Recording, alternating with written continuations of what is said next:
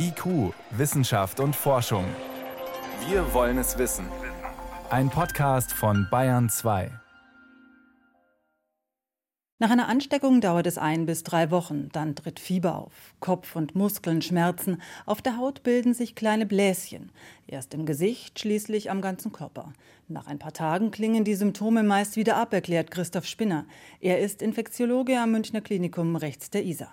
Normal immungesunde Menschen können eine Affenpockenvirusinfektion gänzlich gut überstehen. Das heißt, unser Immunsystem ist in der Lage, diese Erreger zu erkennen, zu bekämpfen und zu beseitigen. Und das ganz alleine. Selten sind Verläufe schwerer. Dafür gibt es inzwischen gut wirksame Medikamente.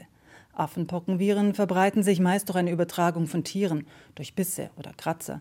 Das Virus wurde 1958 erstmals bei Affen in Afrika gefunden. Daher stammt der Name. Allerdings sind Nagetiere weit häufiger betroffen. Sie gelten als Hauptüberträger. Manchmal kommt es auch zu einer Übertragung zwischen Menschen, sagt Infektiologe Spinner. Tatsächlich wissen wir im aktuellen Ausbruchsfall nicht zu 100 Prozent, wie die Übertragung stattfindet. Sehr wahrscheinlich ist aber, dass die Hautveränderungen, also die Bläschen mit Viruspartikel gefüllt sind und diese im Rahmen von Schmierinfektionen übertragen werden, also bei Kontakt mit der Haut. Umarmen, kuscheln, Sex. Da manchmal die Schleimhäute mitbefallen sind, können die Viren auch durch Küsse übertragen werden. Dass in Europa und Nordamerika nun mehr Infektionen mit Affenpocken auftreten, hängt womöglich mit der fehlenden Immunisierung zusammen, vermuten Experten. Seit Anfang der 1980er Jahre gelten Menschenpocken in Europa als nahezu ausgerottet. Systemische Pockenimpfungen bei Erwachsenen wurden seitdem nicht mehr gemacht. Heute seien ältere, also geimpfte Jahrgänge im Vorteil, urteilt Norbert Brockmeier. Er ist Allergologe an der Ruhr-Universität Bochum. Beste ist natürlich für die Menschen, die noch geimpft sind, gegen die Pocken, weil da eine sehr hohe Kreuzimmunität besteht, die wahrscheinlich so bei 80 bis 90 Prozent liegt. Wenn sie damals auch an der Pockenimpfung teilgenommen haben, was ja die meisten haben, äh, sind dann noch geschützt. Die Impfung gegen Menschenpocken deckte auch andere Pockenvarianten mit ab, wie eben Affenpocken. Doch das ist Jahrzehnte her, gibt Brockmeier zu bedenken. Ob das aktuelle Affenpockenvirus noch das von der einst ist, bezweifelt der Allergologe. Das ist der Punkt, der jetzt geklärt werden muss.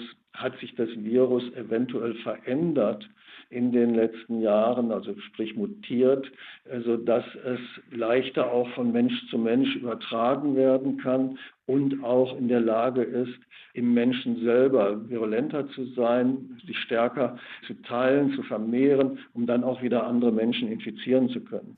Um eine Ausbreitung zu verhindern, bittet das Robert Koch Institut Ärztinnen und Ärzte genau auf Symptome ihrer Patienten zu achten. Im Raum steht auch die Frage, ob man eine Pockenimpfung wieder in Erwägung ziehen muss. In den USA gibt es bereits einen Impfstoff gegen Affenpocken. Für Überlegungen zu einer Impfempfehlung wolle man die weitere Entwicklung abwarten, heißt es vom RKI. Auch der Münchner Infektiologe Christoph Spinner beruhigt. Angst vor einer erneuten Pandemie hat er nicht. Anders als das Coronavirus übertragen sich Pocken oder hier in diesem Fall die Affenpockenvirusinfektionen sehr viel schwerer. Es braucht direkten Haut-zu-Haut-Kontakt wahrscheinlich oder sehr engen Kontakt. Und deshalb handelt es sich sehr wahrscheinlich um eine völlig andere Situation. Trotzdem, die Gesundheitsbehörden tauschen sich derzeit sehr intensiv auf internationalen, nationalen und regionalen Ebenen zum Affenpockenvirus aus. Denn das haben wir in den letzten zwei Jahren sicher gelernt.